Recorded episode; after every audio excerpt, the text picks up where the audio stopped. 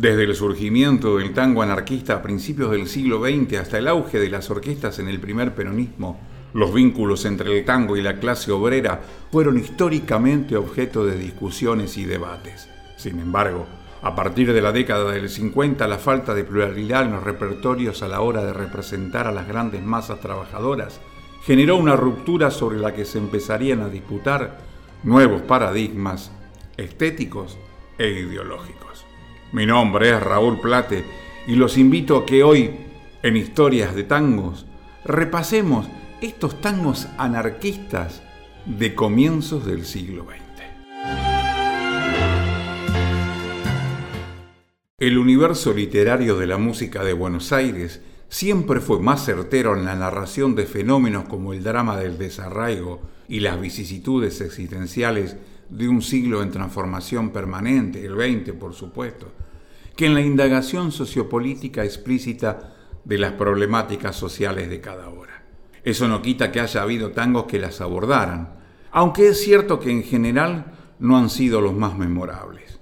Ya desde comienzos de siglo, bastante antes de la consagración del tango canción, Inmigrantes anarquistas recurrieron al tango para musicalizar versos como los del anónimo Guerra a la Burguesía, compuesto en la década de 1900, es decir, durante el período caracterizado por el historiador Juan Suriano como la etapa madura del anarquismo, el tema hacía alusión temprana al fenómeno de la lucha de clases. En un contexto signado por el crecimiento de la Federación Obrera Regional Argentina, la FORA, y por la sanción de las leyes represivas de residencia y defensa social, orientadas a la persecución de los trabajadores inmigrantes influidos por ideologías extranjeras, la letra era antes pedagógica que poética. Guerra a la gente burguesa sin distinción de color, que chupa la sangre humana del pobre trabajador.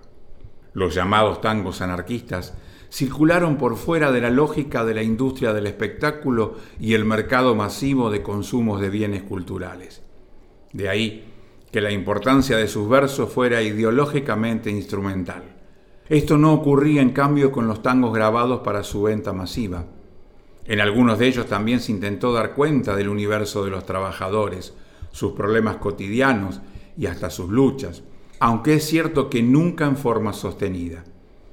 Ya en algunas grabaciones orientadas al consumo masivo de la década de 1920 se reflejaban algunas de esas inquietudes. Un ejemplo temprano es el de La mina del Ford escrito por Pascual Contursi en 1924. En él puede observarse a uno de los imaginarios posibles para dar cuenta de la sensibilidad de las clases populares de aquel momento, el de la movilidad social ascendente. Acaso hasta la exageración, y en el contexto de una prosperidad económica y un consumo popular de masas creciente que se prolongarían casi hasta el final de la década, el personaje femenino del tango de Contursi dar rienda suelta a sus deseos imaginarios. Yo quiero una cama que tenga alcolchado y quiero una estufa para entrar en calor. Que venga el mucamo corriendo apurado y diga, señora, Araca hasta el Ford. Sin embargo, el cuadro se completaba con un personaje ausente, cuya intervención no aparece, por ejemplo, en la versión que grabó Carlos Gardel. Al soliloquio de la protagonista le antecede el lamento del hombre abandonado, que sí aparecía, en cambio, en la obra teatral Un programa de cabaret, que dio origen a la canción. El recitado previo a la parte cantada le daba al voz al hombre del barrio, el trabajador amurado al que no le alcanzaba el salario para satisfacer los deseos materiales de su mujer, pero lo hacía más en su condición de hombre común que en el del miembro de una clase explotada.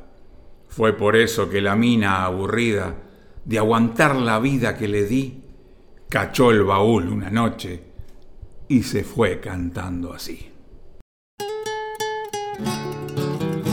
Fue por eso que la mina, harta de bancarse esa vida que le di, cazó el baúl una mañana, pegó unos portazos y se fue, gritándome por los pasillos. Chao, guacho, me voy. ¿Sabes por qué? Yo quiero un cotorro que tenga balcones, cortina muy larga de tela crepé, mirar los bacanes, pasar a montones, a ver si algún rey me dice qué hacer. Yo quiero un cotorro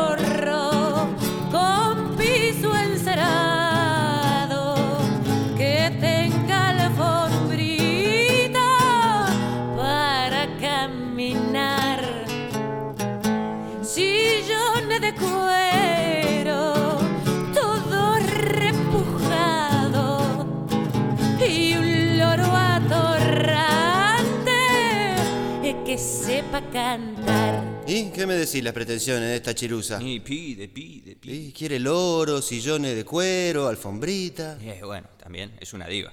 Nosotros estamos acá, hermano, sin acertar un ganador, secos y en la vía. Al final de cuentas me viene con que... Yo quiero una cama que tenga colchado y quiero una estufa para entrar en calor.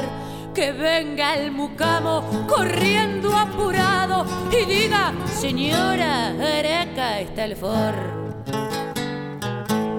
Yo quiero un cotorro con piso encerado que tenga alfombrita para caminar. Sillones de cuero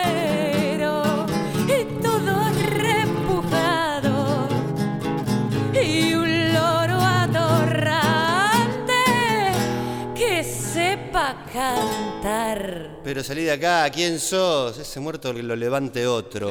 Claro. Porque yo, ¿sabes qué?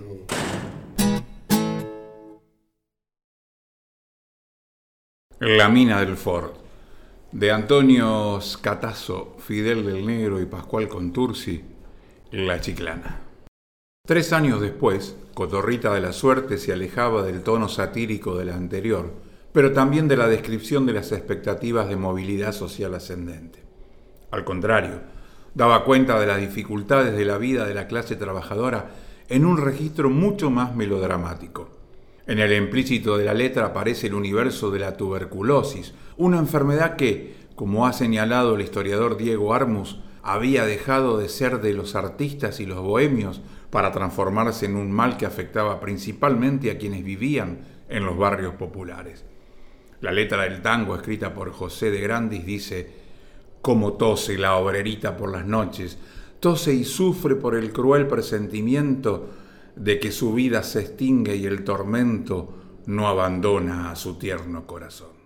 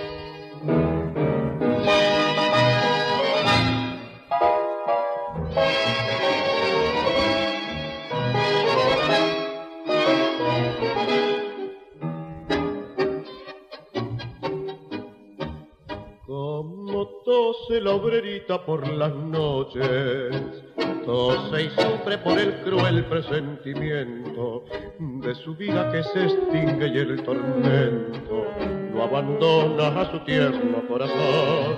La obrerita juguetona pimpirena, la que diera su casita la alegría, la que vive largas horas de agonía, porque sabe que a su mal no hay salvación. Pasa un hombre quien pregona, cotorrita de la suerte, augura la vida muerte, quiere la suerte probar. La obrerita se repite por la duda temerosa y un papel de cotorra va a sacar.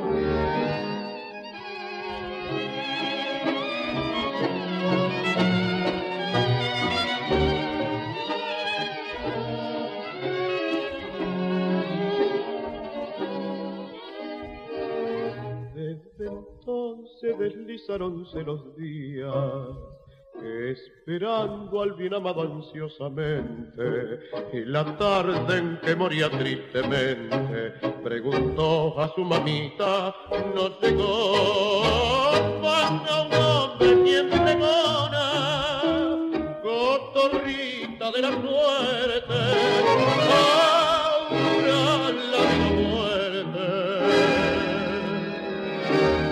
quiere la suerte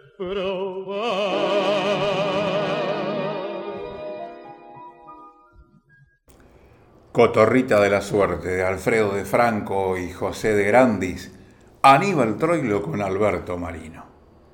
Un año después, el tango Aragán con letra de Enrique Delfino revelaba otra arista posible en torno al universo del trabajo. En el siglo XIX, el teórico revolucionario Paul Lafargue había escrito un módico bestseller de la cultura de izquierdas, el clásico El derecho a la pereza. Allí, el yerno de Marx cuestionaba la centralidad del trabajo como instancia central de la vida de los hombres y las mujeres. Sin embargo, para él, la antítesis del trabajo no era la pasividad, sino la verdadera existencia creativa, que según afirmaba sólo podría realizarse plenamente durante el socialismo.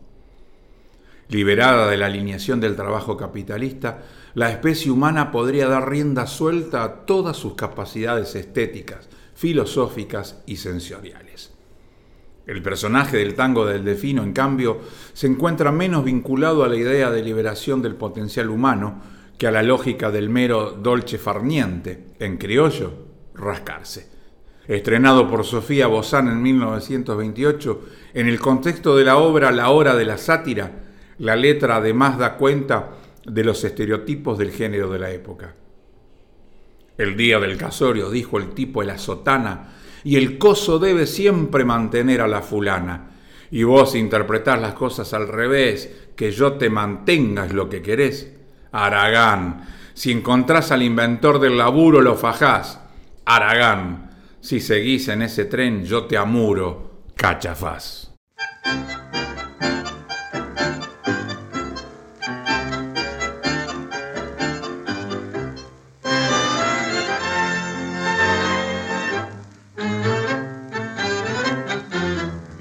La pucha que sos y enemigo de jugarla, la que nace de bronce si tienes que enamorarla, de los batallón vos sos el capitán, te querés que naciste para ser un sultán.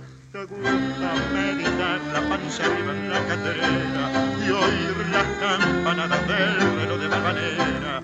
Salí de tu letargo, ganate tu pan, si no yo te largo, sos muy aragán, aragán.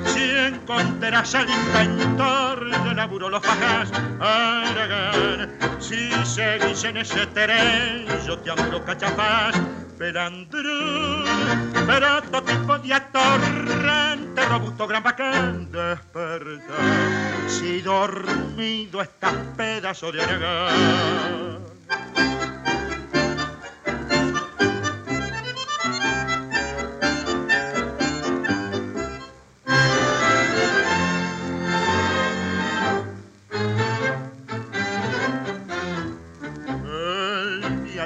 Casorio, dijo el tipo la sotana, el gozo debe siempre mantener a su fulana, y vos interpretar las cosas al revés, que yo te mantenga es lo que querés, al campo a cachar que el amor no da para tanto, a ver si se entreverá porque yo ya no lo aguanto. Si el tren de cara rota pensás continuar, primero de mayo te van a llamar Aragán. Si encontrarás al inventor de laburo lo fajás, Aragán. Si seguís en ese tren, yo te auguro cachapás, Perandrú, todo tipo de atorrante, robusto, gran bacán, despertar. Si dormido estás pedazo de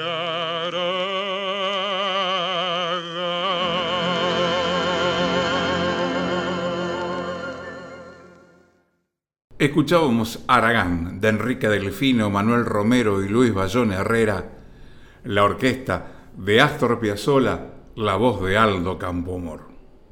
Tres registros posibles para una década, la década de 1920, que terminaría anticipadamente.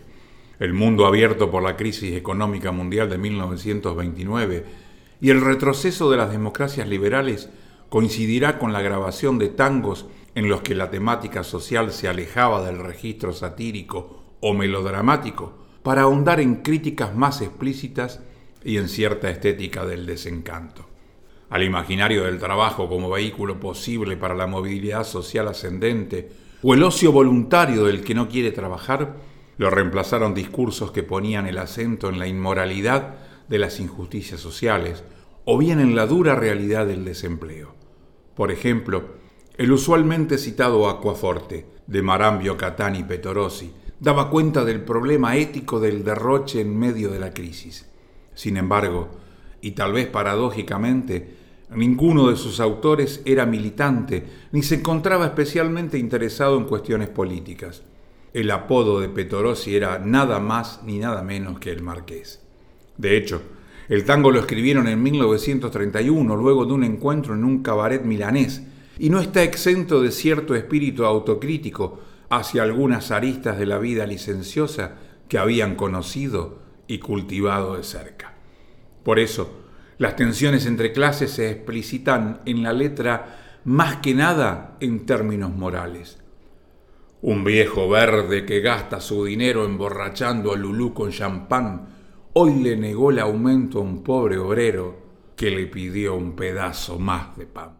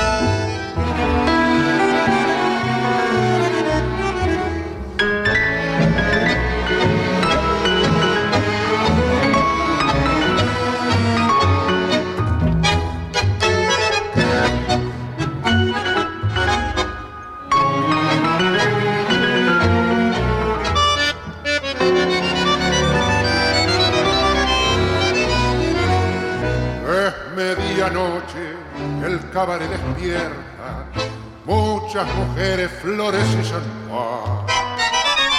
Va a comenzar la alegre y triste fiesta de los que viven al ritmo del botar. Cuarenta años de vida me encadenan, blanca la pesta, viejo el corazón. Hoy puedo ya mirar con honda pena lo que otro tiempo miré con ilusión las pobres pilotas topadas de besos me miran extrañas con curiosidad. Ya no me conocen, estoy solo y viejo. Triste todo esto, la vida se va.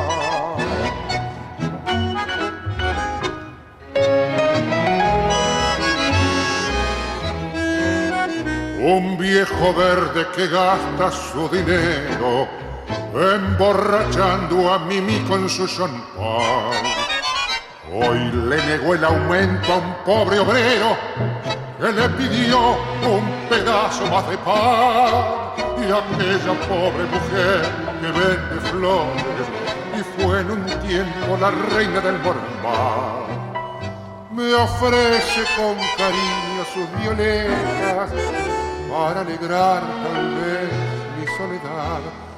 Y pienso en la vida, las madres que sufren, los hijos que vagan sin techo ni pan, vendiendo la prensa, ganando dos. Qué triste es todo esto, quisiera llorar.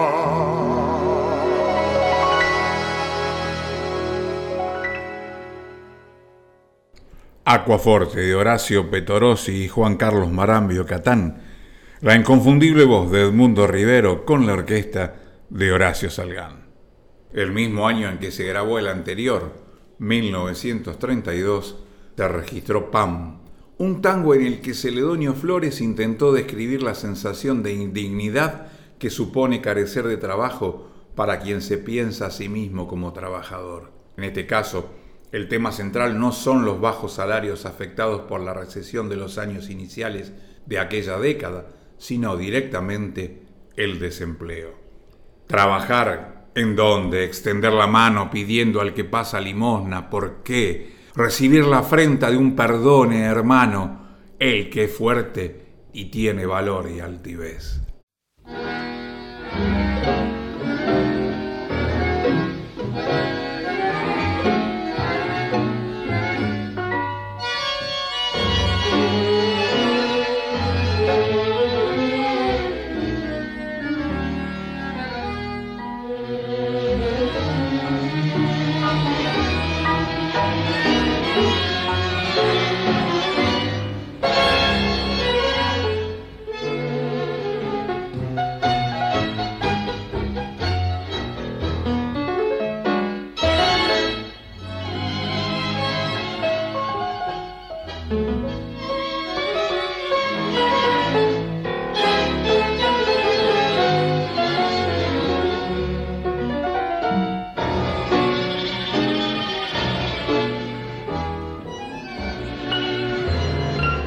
Yeah.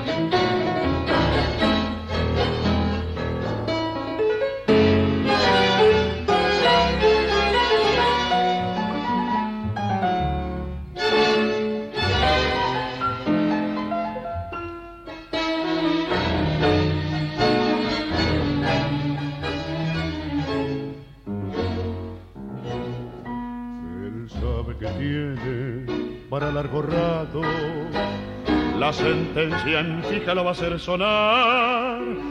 Y así entre cabrero sumiso y amargo la luz de la aurora lo va a saludar. Quisiera que alguno pudiera escucharlo con esa elocuencia que las penas dan y ver si es humano querer condenarlo por haber robado cacho de pan. Sus hijos no lloran por llorar, ni piden masitas, ni chiches, ni dulces, señor. Sus hijos se mueren de frío y yo hambriento de pan. La abuela se queja de dolor doliente reproche que hiere su también su mujer. En una mirada toda la tragedia le ha dado a entender.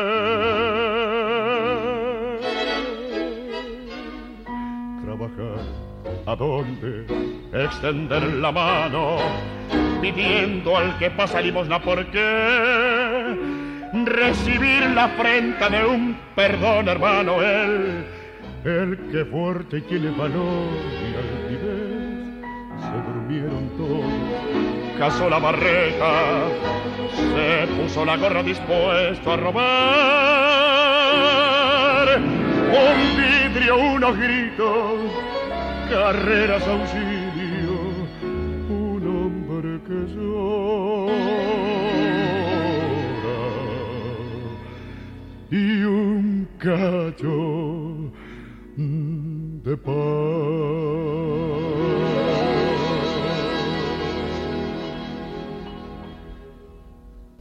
Acabamos de escuchar Pan de Eduardo Pereira y Celedonio Flores, la orquesta de Horacio Salgán, la voz de Roberto Goyeneche. Para mediados de la década de 1930, la economía argentina empezaba a recuperarse. Sin embargo, la generalización de esa mejora sería más bien lenta. Por eso, todavía en 1934, resultaba más que pertinente un cuadro como Desocupados de Antonio Berni. De esa época es también el tango Al pie de la Santa Cruz, de Mario Batistela y Enrique Delfino.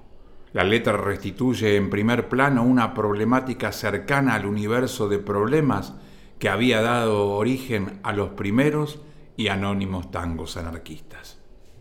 Declaran la huelga y hambre en las casas, es mucho el trabajo y poco el jornal, y en ese entrevero de lucha sangrienta se venga de un hombre la ley patronal. La venganza aludida no es otra a la que corresponde a la aplicación de la entonces todavía vigente ley de residencia, que permitía la expulsión del país de aquellos trabajadores extranjeros acusados de comprometer la seguridad nacional o perturbar el orden público. En muchos casos, la sanción rompía los vínculos familiares y afectaba a las familias del obrero expatriado, que debía buscar otros medios de sustento económico. Con pulso no exento de tintes melodramáticos, una vez más, un elemento constitutivo de buena parte de la lírica tanguera de la época, Batistela pone especial énfasis en la descripción de esa situación en la que la mujer termina desmayada en el puerto ante la partida de la nave que consuma la condena del huelguista caído en desgracia. Los pies engrillados cruzó la planchada, la esposa lo mira, quisiera gritar, y el pibe inocente que llevaba en brazos le dice llorando, yo quiero a papá.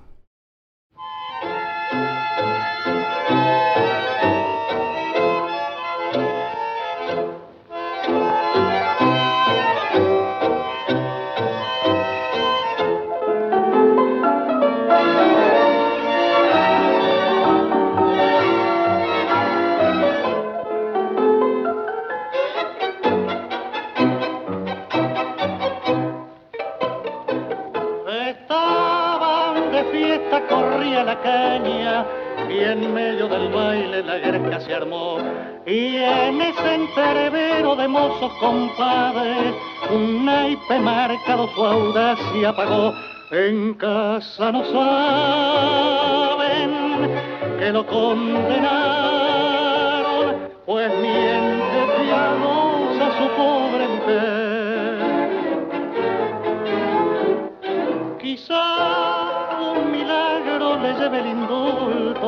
y vuelva a su casa la dicha de ayer. Mientras tanto, al pie de la Santa Cruz, una madre desolada, llorando, implora a Jesús por tus llagas que son santas, por mi pena y mi dolor.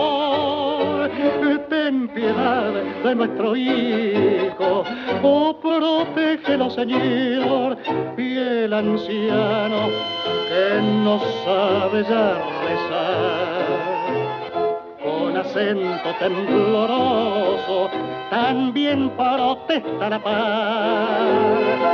Qué mal te hicimos nosotros eh, para darnos tanto dolor. Y a su vez dice la anciana, oh protégelo Señor. Los pies engrillados cruzó la planchada, la esposa lo miró, quisiera gritar, y el pibe inocente que lleva en los brazos le dice llorando, yo quiero a papá, largaron a mar vino al desprenderse en todo su ser.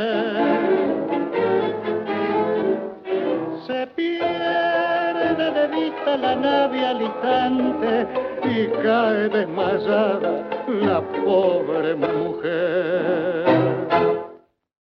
Al pie de la Santa Cruz, Alfredo de Angelis, Carlos Dante, esta obra de Enrique Delfino y Mario Batistela. Con la prosperidad económica de la Argentina peronista se materializó el apogeo de las grandes orquestas de tango. Sin embargo, los repertorios que cultivaron nunca buscaron encarnar toda su dimensión a los actores sociales protagónicos de aquellos años, es decir, las grandes masas trabajadoras. Sobre todo entre los asalariados oriundos del interior del país, muchos de ellos instalados en las áreas periféricas de las grandes ciudades, La principal referencia musical de la hora ya no fue la del tango, sino de las canciones de inspiración folclórica. Durante el primer gobierno peronista, el músico más exitoso en términos de ventas no fue un tanguero, sino el cantor mendocino Antonio Tormo. El hit que popularizó El Rancho de la Cambicha tuvo el doble efecto de constituirse en la primera grabación en superar el millón de copias y de excluir al chamamé por un largo tiempo de cualquier parámetro tolerable de buen gusto musical, aún pese a que el tema compuesto por el correntino Mario Millán Medina era en realidad un rajido doble. Sin ser peronista, Tormo interpelaba directamente a los grasitas, a los miles de hombres y mujeres de las provincias que se sentían convocados por temas, referencias y hasta por lenguaje de sus canciones. A mediados de la década de 1980, Emilio de Hípola arriesgó otra hipótesis, todavía muy discutida, para explicar esa ruptura, la incompatibilidad entre tango y peronismo, y escribió en punto de vista, quizás haya que incluir en el débito del peronismo como régimen y como movimiento popular el haber promovido la ciencia ficción de esa fiesta perpetua que signó la declinación del tango y ofreció al país la tentación de un cómodo autoengaño colectivo. De Hípola parece dar cuenta de ese recambio que nadie representó mejor desde el interior del género que Alberto Castillo. Figura otrora despreciada por los intelectuales y rescatada en la problemática década de 1990 por un grupo de rock que llevaba en su nombre explícita la idea de decadencia, Castillo ilustra bien esa trayectoria desde el tango hacia una música más festiva y liviana. Con gran éxito entre el público y nula aceptación entre los críticos y especialistas, el llamado cantor de los 100 barrios porteños popularizó en 1953 un tema de Rodolfo Cian Marela que decía, por cuatro días locos que vamos a vivir, por cuatro días locos te tenés que divertir.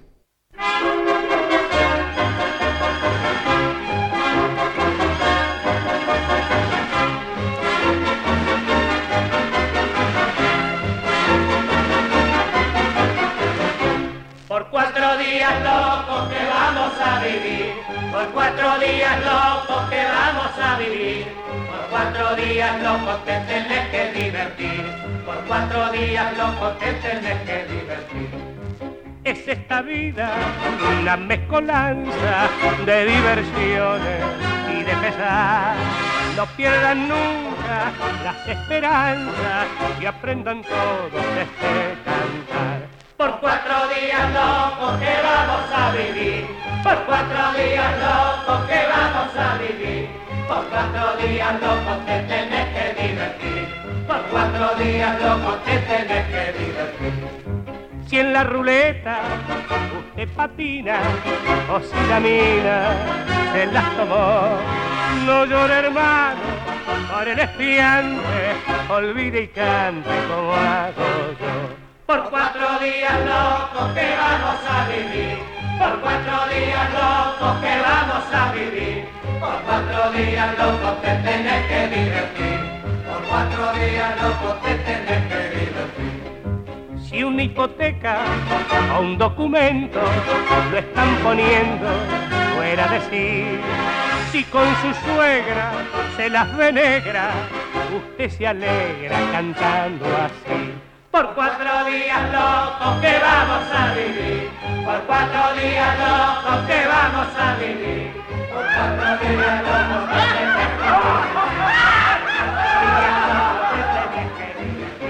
por cuatro días locos que divertir.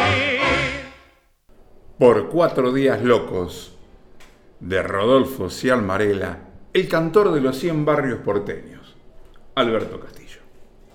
A su manera, resultó profético. El ciclo de bonanza económica del primer peronismo se terminaba y con él se iniciaban años que se disputarían en coordenadas ideológicas y estéticas bastante diferentes. En todo caso, ya no serían las de la era dorada del tango de las grandes orquestas, ni la de aquellos tangos camperos, a lo que supo evocar por entonces el modernísimo dúo Salgán de Lío.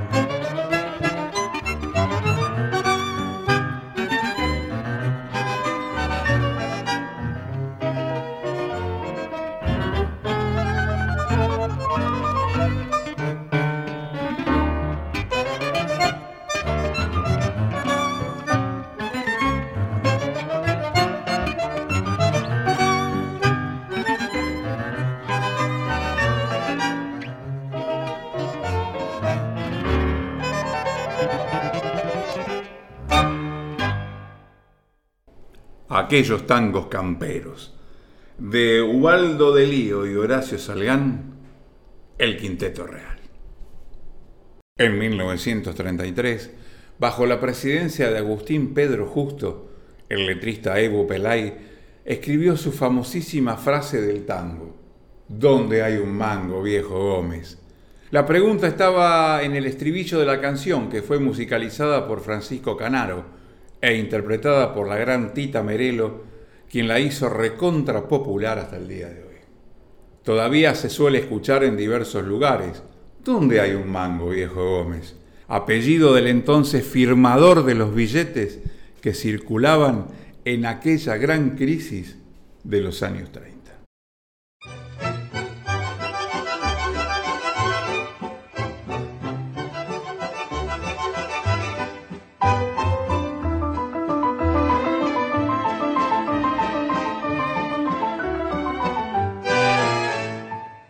Viejo Gómez, vos que estás, de manguero doctorado, y que un mango descubrís, aunque lo hayan enterrado, definime si podés, esta contra que se ha dado, que por más que me arremango no descubro un mango ni por equivocación, que por más que la pateo, un peso no veo en circulación.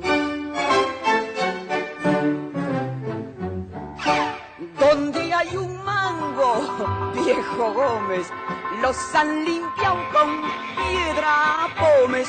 Donde hay un mango que yo lo he buscado con lupa y linterna y estoy afiebrado.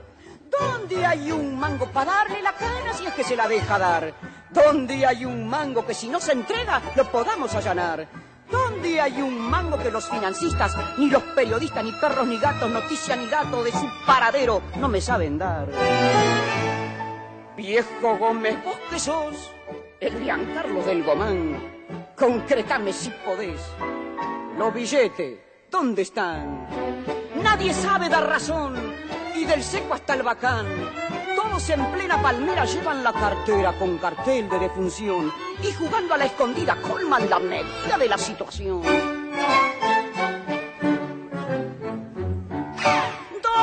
Hay un mango?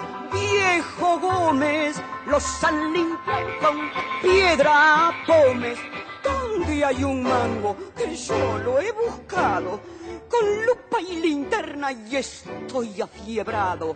¿Dónde hay un mango para darle la cana si es que se la deja dar?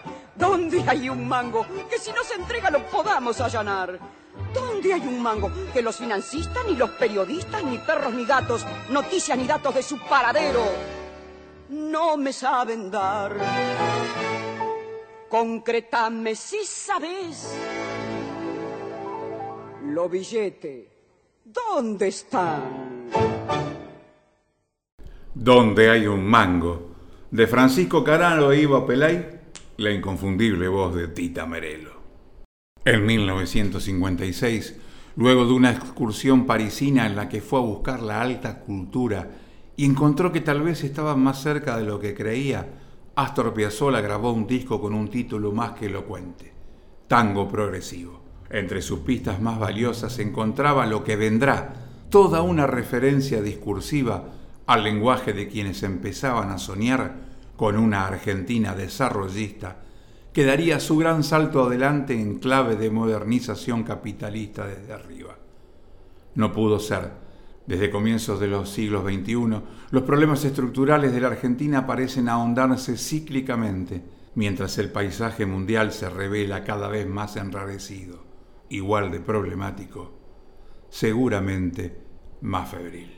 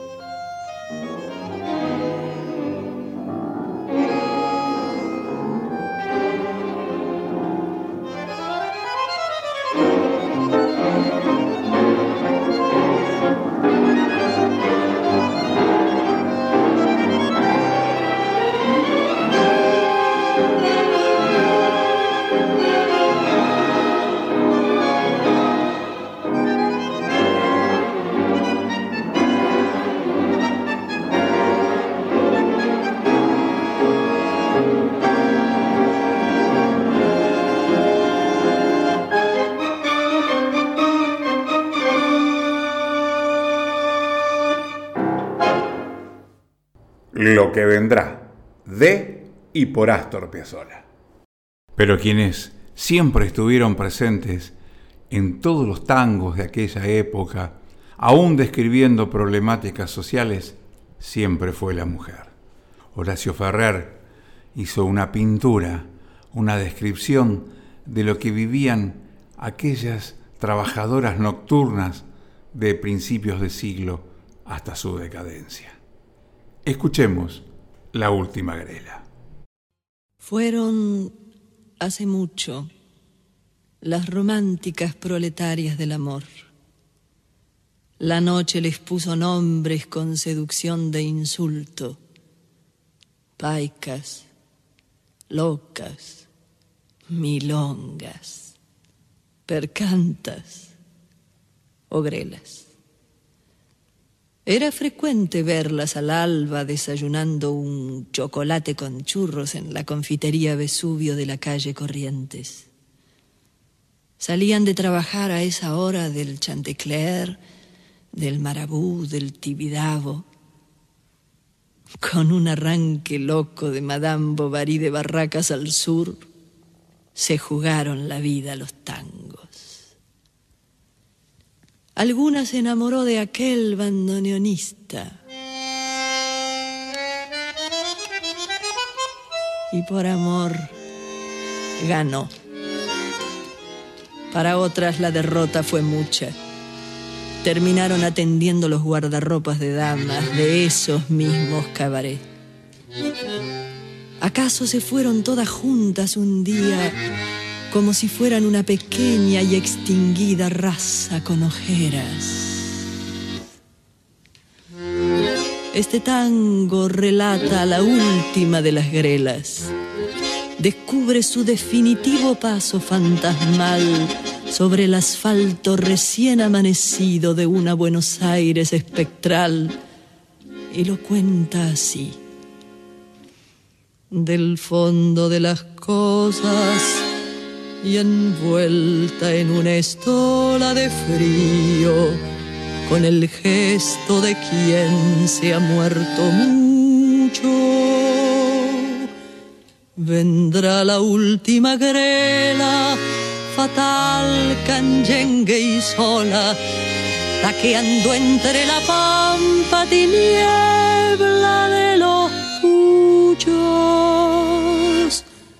con vino y pan del tango dulcísimo que Arolas callara junto al barro cansado de su frente. Le harán su misarrea los fuelles y las violas llorando a la sordina tan misteriosamente. Despedirán su hastío, su tos, su melodrama, las pálidas rubionas de un cuento de tuñón. Y atrás de los portales, sin sueño, las madamas de trágicas melenas dirán su extrema unción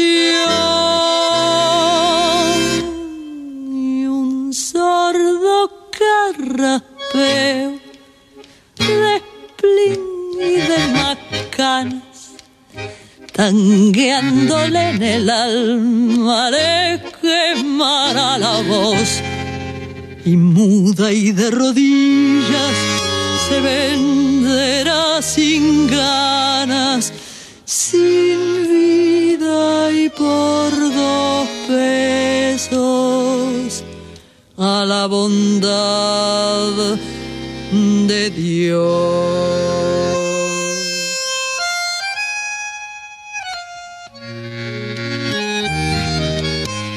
Que sola irá la grela, tan última y tan rara sus grandes ojos tristes trampeados por la suerte serán sobre el tapete raído de su cara los dos fúnebres haces cargados de la muerte. Despedirán su hastío, su tos, su melodrama, las pálidas rubionas de un cuento de tu unión. Y atrás de los portales, sin sueño, las madamas de trágicas melenas dirán su extrema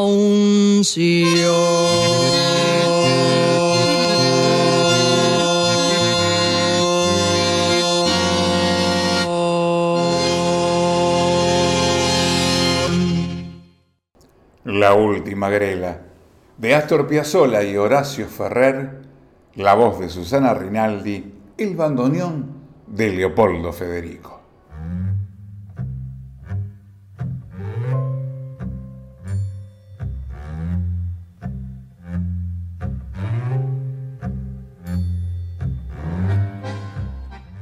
En nuestro programa de hoy se escucharon los siguientes temas musicales.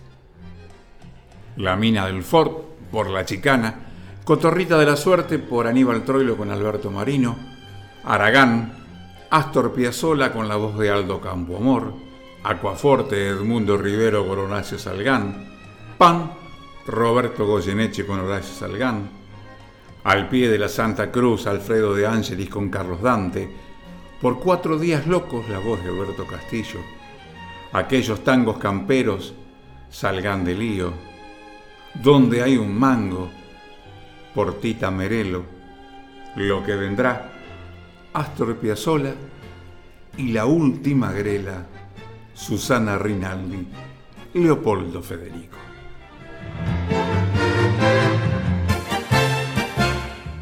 Y así llegamos al final de nuestras historias de tangos del día de hoy. Quien les habla, Raúl Plate, los invita a reencontrarnos en otra edición de este programa que llamamos Historias de Tango.